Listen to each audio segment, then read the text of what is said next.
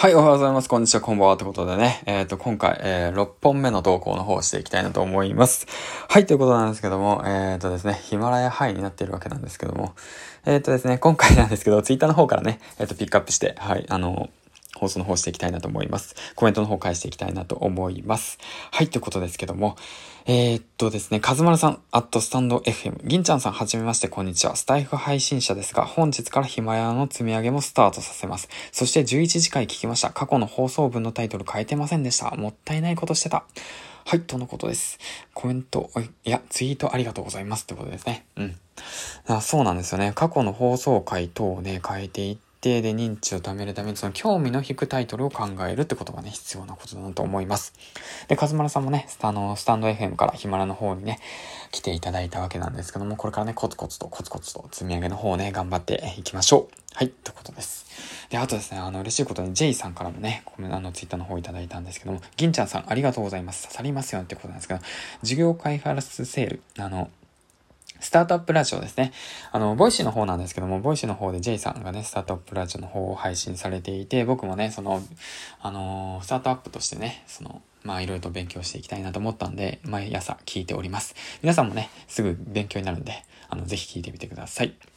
はい、っていうことなんですけども、今回なんですけどね、えっ、と、僕はですね、あの、昨日こういったツイートをあげましたというわけなんですけども、そのツイートはどこにある？どこにある？ここにあるっていうわけなんですけど、はい、いきますね。努力のコスコスパが 最高である理由、周平。えっ、ー、と、毎日一つ tips 届きますっていうわけなんですけど、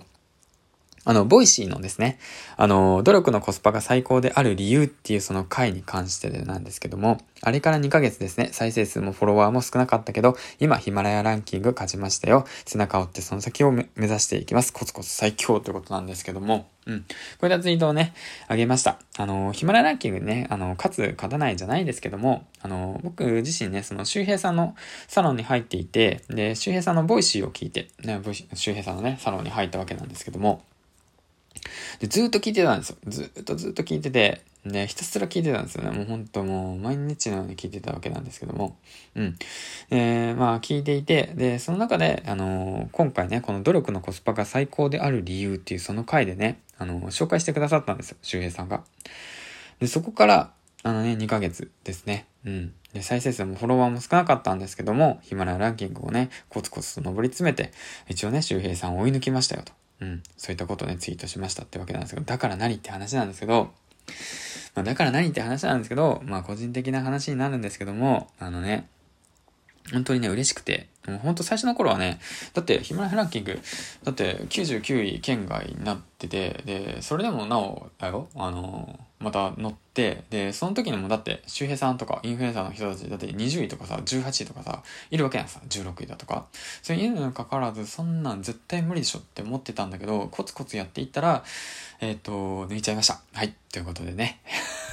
だから何ってだよね。本当にだから何って話だよね。うん。別にランキングで勝ち負けじゃないんだけども、一つの実績としてね、自分がまあ目標と掲げたものとしてね、まあ一つ達成できたことが良かったことなんじゃないかなと思って、で、そういった意味でね、こういったツイートを上げて、で、まあ一つの結果として残すことができたってことはね、一つ自信になったってことだけ、うん。それをね、音声として残したかっただけです。はい、ということなんですけども、うん。で、まあ今日の時点でね、ヒマラヤランキングがどうなってるか僕はわからないんですけども、まあその、どう、上がってようが下がってようがね、あの、配信したいと思うことは変わらないし、まあ配信したいなって思うんで、まあコツコツとね、これからも配信の方していきたいなと思いますね。で、インプットしっかりして、それをしっかりとアウトプットして、で、20代のね、10代の頃のね、自分に言い聞かせるようにね、頑張って配信の方していきたいなと思います。それと同時にね、やっぱヒマラヤでに関してもそうですし、被災風に関してもそうなんだけど、音声配信のね、コツなど等もね、配信していけたらいいかなと思っております。はい、ということで、次回の放送でお会いしましょう。銀ちゃんでした。バイバイ